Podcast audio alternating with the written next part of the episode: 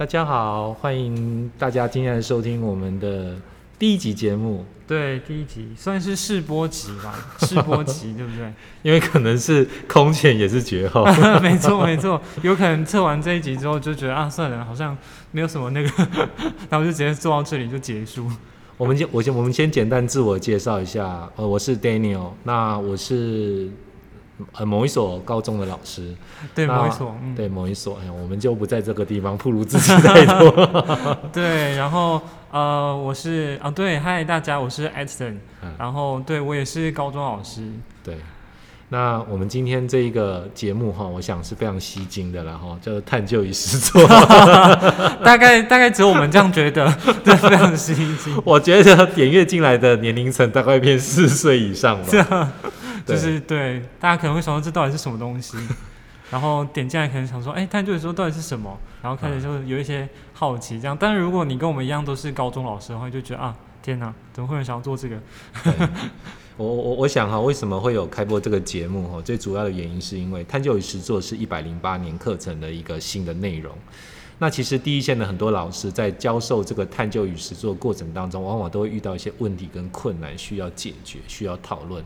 那当然，在全省各地都有一些官办的研习活动，然后，但是我总觉得说那样的官办研习活动有一点点太太过于拘束跟谨慎啊。那我觉得 podcast 的节目本身就是一个很 free 的一个东西，对所以大家可以把自己的想法跟自己在这个教学过程当中所遇到的困难或是一些问题，反正我们就是七嘴八舌闲聊对，我们就闲聊，，OK。也可能会有一些 complaint 之类的。但是我们不要说是，我们不要说是谁，对不对？哈对，那当然了。我们最后来收听都是只有我们的同事，对，我然后邀请来的人也是我们的同事，对对，他他会觉得说是不是我是不是我们在节目里面说他们坏话？变成开一个小团体、小视窗。呃，对对对对，那那我我想哈，在这个探究与实作哈，在我们的课程里面哈，那我想问一下问一下这个 Essen Essen，对你你你从刚开始接触探究与实作课程到现在，你个人有什么样的想法跟心得？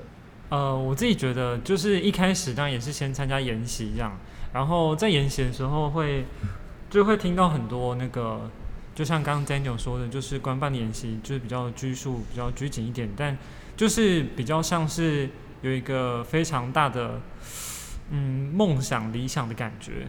当然，那些梦想理想，我听起来其实有一些地方还蛮喜欢的，就是真的想要对台湾的教育做一些改变。对，但是等到我实际在呃设计课程啊，然后开始 run 这个课程的时候，呃，还是会有一些困难点，就是嗯我到底要怎么样把课程变得呃让学生可以主动的去呃找答案啊，然后主动的去探究这个问题到底要怎么解决。当然，我觉得出发点是很好的，因为嗯的确过去的教育会让，包括我自己受的教育也是会让我觉得，呃，很多时候我我们可能都是在等答案，嗯哼，但是这门课可以让学生真的有机会是让他们主动去找答案。嗯哼，对，那我觉得，呃，就我的感觉来说，其实我还蛮喜欢有这样课程的发展。嗯，只是到底能发展到什么程度，我们还有待观察。对，对，那其实在，其实我们在受教的过程当中，哈，其实我们会发现，呃，我们是所有的全部的学段的学生都必须要学习。那中，那我们就很简单的把学生二分法好了，就是嗯自然组跟社会组。嗯，那事实上，我以我自己的在教学的经验来说的话，我发现社会组跟自然组他们想要的东西好像不太一样。嗯，对，对，那那其实就我的一个课程设计的方式哈，基本上社会组来说的话，我会希望他们能够利用这个课程，能够发展出一些一些思考跟推理的方式，去跟整个社会议题去做个联动。嗯，包含我们接下来在节目的后半段，我们要讨论一个 我们在课程里面呢常常常常使用的一个一个讨论方法，叫焦点讨论法，我们的嗯英文缩写叫做 ORID。对，OK，好，所以我们之后后半段会有这部分的讨论。那在这个自然组的部分呢，当然哈，我我会觉得说，呃，其实我我在这在这个发展这个课程的过程当中，我常常思考一个问题，其实探究与实作，它本质上其实就是要告诉老师要学以致用。对，没错。哎，能够把你的知识运用在生活里面。那其实我在呃去年到今年这大概一年多的时间，我会感觉其实，Edison，你会不会觉得说，我们把这个探究与实作这一门课拿出来特别来上，我会觉得有点奇怪。为为怎么说呢？因为我觉得说，以自然科学来说，这些探究跟实作的东西本来就应该在含在课程里面。对，的确是。对，因为可能我觉得这个。这个真的是可能跟整个呃我们的教育的发展是有很大关系。就是怎么会变成这样子呢？就是我们可能比如说我们在大学在做实验好了，那我们其实一直都在做探究跟实做这件事情，就是它本来就应该是这个样子。对。只是为什么在高中以前却好像要特别强调我们才做得到？对，这个的确是蛮吊诡的一件事。对。嗯，其实我会觉得说哈，台湾的教育会之所以会发展成这个样子，是因为它有一项一些时代上的使命了。嗯，比如说我们台湾在刚开始在六零年代、七零年代经济起飞的时候，我们台湾需要大量的一些，好，比如说。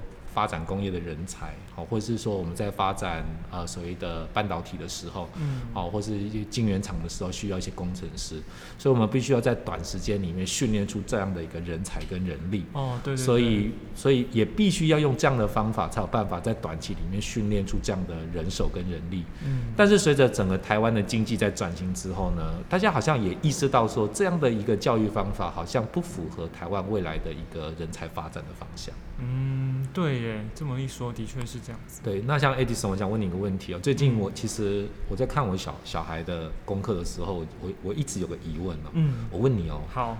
你你建不建议学生用用电子计算机？就电子计算机来？介意吗？对，就是学习的时候或是考试的时候用电子计算机来算一些数学或是物理的题目。呃，我觉得如果已经到高中以后的话，我觉得我是不介意的，啊，因为高中以后，我觉得学的东西是比较应用的东西，那你只要会用就好了。对，所以你只要有基本运算能力，那接下来就教你计算机处理就好了。对，就像我们大学的时候，其实都是开放使用计算机的。嗯嗯嗯嗯嗯嗯。那其实我会发现哈，像我女儿最近在算那个小数的除法。嗯嗯，那小数的除法又分成有余数跟没有余数的。你你要知道那个题目数字出的之丑啊，真的假的？出这么丑的？对，非常丑的数字，所以学所以小孩子就要必须要反复的验算。但是我其实我跟我的小孩子讲说，其实其实他就是在训练你的一个基础的运算能力了。那那这种能力其实一般要说服学生或家长的话，一般来来说就是说未来你的学习或或是课程里面会使用到。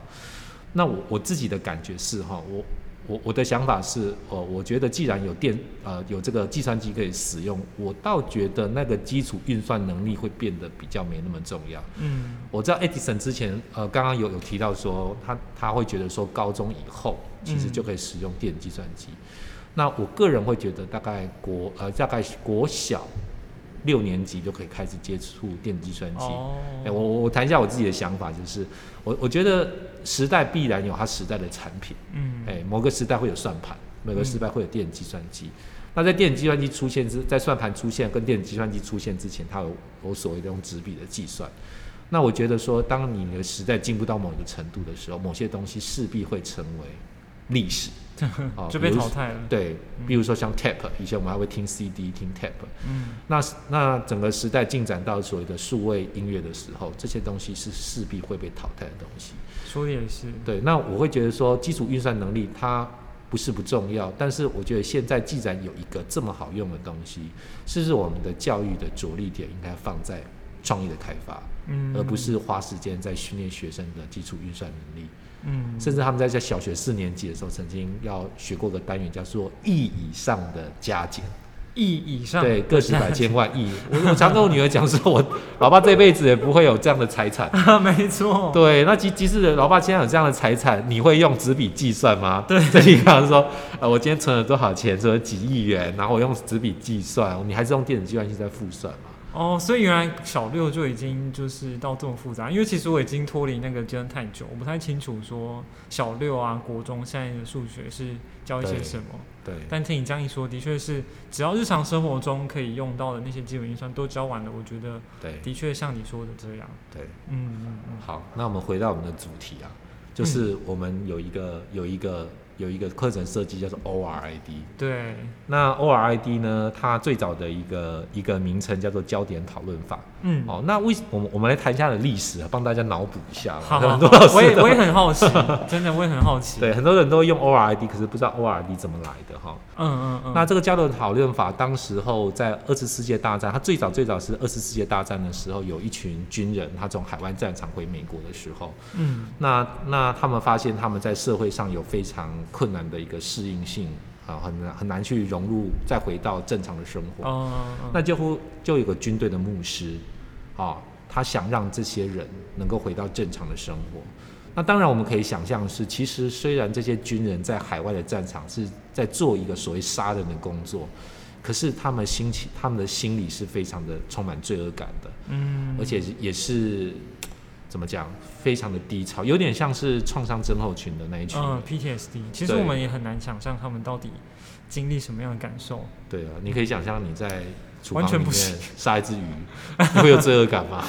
好像不行，我没有杀过。对啊，更何况我我我我我我们把再把动物的等级提高一点哈，你你在厨房里面杀一只猫，哦，你就有感觉，对不对？。对，有感，觉，所以很明显，动物在分类阶层的高等跟低等，跟你的罪恶感是不同的。真的默默在分类。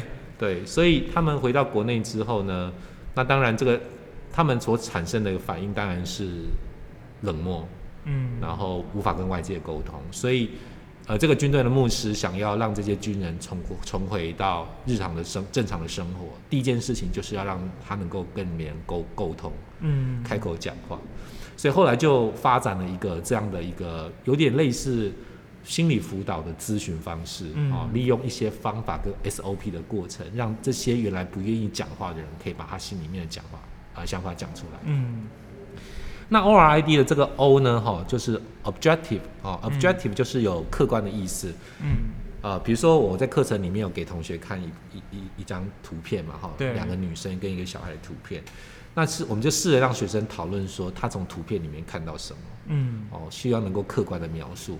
可是往往学生会在里面不由自主的加入很多他自己的诠释，对嘿，所以其实就会变成我们所谓的比较没那么客观。对，所以，所以这个，所以这个 objective 这个第一个 O 的部分呢，我们是能够透过这种方法，能够让同组里面的不同人，透过不同的观察，让整个事实更加的完整。嗯，好、因为我们常常看到只是事实的某一个面向，对，那透过不同人的提供的想法，可以让他可以看到整个事实的更完整的部分。嗯嗯，那第二个部分呢，就是 R 的部分，叫 reflective 啊、嗯就是反应啊、就是说，当我们看到一些图片或事实之后，会有一些想法。嗯对，那那每个人的想法都会不一样，所以我们也是协助呢，透过这个方法去协助哦这些人说出他不易表达的感受。嗯，你这个图片你看到了什么？嗯，你从海外战场回到美国的社会，嗯哦，那你觉得你的心情感受是什么？嗯，对我，我觉得当一个人的心情被肯定的时候，他才有那个安全感跟信任感，把他心中的话给他讲出来。对，就是训练他慢慢的把自己真实的感受讲出来。嗯 Edison，你有类似的经验吗？你说用这样的方式，对对对对对嗯，其实或类似的心理辅导，你看起来蛮正常，应该是。哎、好像没有哎、但是我很常跟别人聊，就是深入一点聊这些，就是他可能经历过一些，比如说家庭的一些创伤，那跟他聊聊看，对，就可能是朋友或学生也有，嗯。那的确是会希望他可以把自己的感受好好的说出来，的确跟他们设计的这个教育讨论法有点类似，对。嗯，我觉得蛮酷的，对。其实我刚刚应该稍微解释一下，其实不是说不正常的人才需要做心理辅导。嗯，其实我们我们从小到大身体会生病，嗯这叫身身体上的疾病。我们心里其实也会有生病，对，没错，只是大病跟小病的问题。那往往我们都会忽略心理所造成的一个疾病跟影响。对，所以以现在的台湾社会来说，其实大家比较能够接受说一个人心理生病了，需要去看心理医生这样的事情。对，我觉得这件事情蛮有趣的，就是以我自己的家庭来说好了，嗯，就是呃，我是一个容易想很多的人，然后嗯我会跟我爸尝试跟他们说，其实有嗯心理疾病这件事情，嗯嗯但我爸会跟我说。啊，那个都是你们现在这个年代，就是发现有这个疾病才把它命名的，根本就不会，不会这样子，嗯就是你只是想太多而已。对对，但是事实上，呃，就不是这个样子。对对对对。对，其实现在在一个网络非常发达的时代，我其实我们在在校园里面常常遇到一些问题，是说我们发现现在的学生好像的抗压性比较差。嗯可是我倒有另外不同层次的想法，我倒觉得说现在的学生他所面对的环境相对我们以前非常的复杂，。复杂太多了。，对他不只要面临实体的环境，他还有个虚拟的。好，那我们接下来再谈到的是第三个 level，叫做哇 I 的部分嗯，interpretive，是这样念吗，in in in，？interpretive，哎 Interpretive，interpretive 就是诠释解对，应，该是，就是我们当我们面对一个不同的事实，反映出我们心中的感受之后，我们会对这些事情做出一个不同的一个诠释或看法。嗯好、那像比如说我之前做的那个活动，有的人就觉得这两个女人，他们会揣测两这两个女人之间的关系，嗯可能是现在可能一个是前妻哈、就是他这个小孩的爸爸离婚之后，一个是前妻，一个是现任妻子。那也有人会假设这两个女性的角色是老师跟家长。嗯。哎，那其实透过学生这种诠释这两个女生跟这小孩子之间的关系的过程当中，某种程度也暴露了他对某些事情的见解跟看法，对，的确是，对一一一些所所谓的潜在意识的一个分析。嗯。哎，所以这个 I 的部分呢，其实可以不止可以让不同的学生表达不同的意见，甚至可以引发呃这个与会者有更多的新的讨论内容，或是他们之前所没有想到的一个内容的对，面向去做发展。嗯好，那最后一部分呢，叫做 D 的部分，D 叫做吗？decisional，它是一个形容词嗯。对，那其实，在 ORID 的最后这个 D 是一个非常重要的过程，因为它是对整个活动一个讨论活动的收敛。嗯其实我们在像我往往在学校跟学生讨论一些呃学校的问题的时候，其实学生大部分会在意的是学校的一些问题，嗯包含说服役的问题，包含热食部的问题。那其实最后这个 D 就很重要了，它能不能凝聚出一个有建设性的意见？嗯我我常我常常遇到学生会告诉我说，哎、那个厕所很臭啦，化粪池很臭啦，学校为什么都不处理？那我常跟学生讲说，这这个叫做你的反应，这叫你的批评。可是你能不能转化成一个一个有建设性的意见？对啊，因为学校它之所以你反映了它没办法处理这个问题，一定还有它潜在的困难。嗯那我觉得我们在给他呃学校的一些建建议或意见的时候，是要帮他想出解决的方法。对啊，哎，比如说化粪池是不是可以做其他的一个菌种的培养处理，可以让这个粪便的分解速度加快，然后味道的嗯部分可以散快，或或或更或其他的做法。所以其实我们在面对一些公共议题讨论的时候，除了我们要或不要这个东西之外，我们是不是可以思索有一种第三种可能性？对啊，其实这样子才是比较有建设性、比较有意义的讨论。嗯就是你既然要提出就是你的不满，那对。如果你没有提出一个新的解决办法，那其实你说这个话没有什么意义。对。对，就只是对，就只是抱怨，就只是抒发情绪，比较像是跟朋友抱怨一下这样子。对。嗯嗯嗯，来到我们节目的尾声，对，不知不觉，，对，不知不觉我们们不能讲太长，播集嘛，不能讲太长，对，会不会这一集之后就再也没有第二？找不到第二个话题，欢迎大家给我们建议。对对对，那那其实我们也没有特别预设做做什么样的看法。那当然，我们是很真实、很赤裸裸、很血淋淋的去展现在我们教学现场的第一线老师的一些想法跟看法。对我自己觉得这个走向还蛮有可看性的，就是因为可能不太会有人这么呃血淋淋、赤裸裸的听着 听着教学现场的老师对于教学教育这件事情发表一些想法。对因为通常我们可能就在研习的时候就发表哦，我们应该可以怎么设计课程，但我们也很难去想说啊，我们到底呃对于这个课程设计还有这个课纲的走向有什么样的想法。对，所以我想，我觉得我们这个主题的名称“探究与实作”这件事情，其实我们可以讨论蛮多的，对就是我们可以来探究一下教育这件事情。教育的议题。对，我觉得蛮有趣的。最后，艾丽森要帮我们唱一首片尾曲 唱一首这是我们每一集节目的最大亮点。哦，真的吗？那我们今天，那我们要来想一下片尾曲要唱什么？呃，随便一一段一小句就可以了。你的你的声音这么好，如果今天没有录 podcast，没有让你让更多的听众听到，这上帝会生气啊！那我想一下，等下我现在一时之间，哇，Daniel 害我一一个紧张哎，突然不知道要唱什么。你就唱宇宙人那一首歌啊、哦，一小段副歌。好，我想一下哦。不行，太久没听了，我忘记怎么唱了。我复习一下。顺便跟大家说一下，其实就是我是个忘词王。我也是哎、哦，真的吗？真的。我轩叫我唱歌，我说，请你先把歌词找出来，我才有办法 真的。跨出我成功的第一步。我也都是这样跟他们说，说等嗯等一下，先让我看一下歌词。而且我会有忘词王这个称号，不是不是没有理由，是因为以前就是任何表演，我几乎是每一次都会忘词的，对，真的是太好笑。好，我找到歌词了。好，这首歌是宇宙宇宙人的《浪费一整天》。爱做什么？咬一口苹果。你不说，我不说，没有结果。但我们都知道，做什么都好，只要是你和我就好。When you smile again, oh no, I'm falling in love again. 聊天或昏睡，或者棉被我成一群。When you call my name, yeah, I'm willing to join the game. 和你浪费一整天，和你浪漫一整天。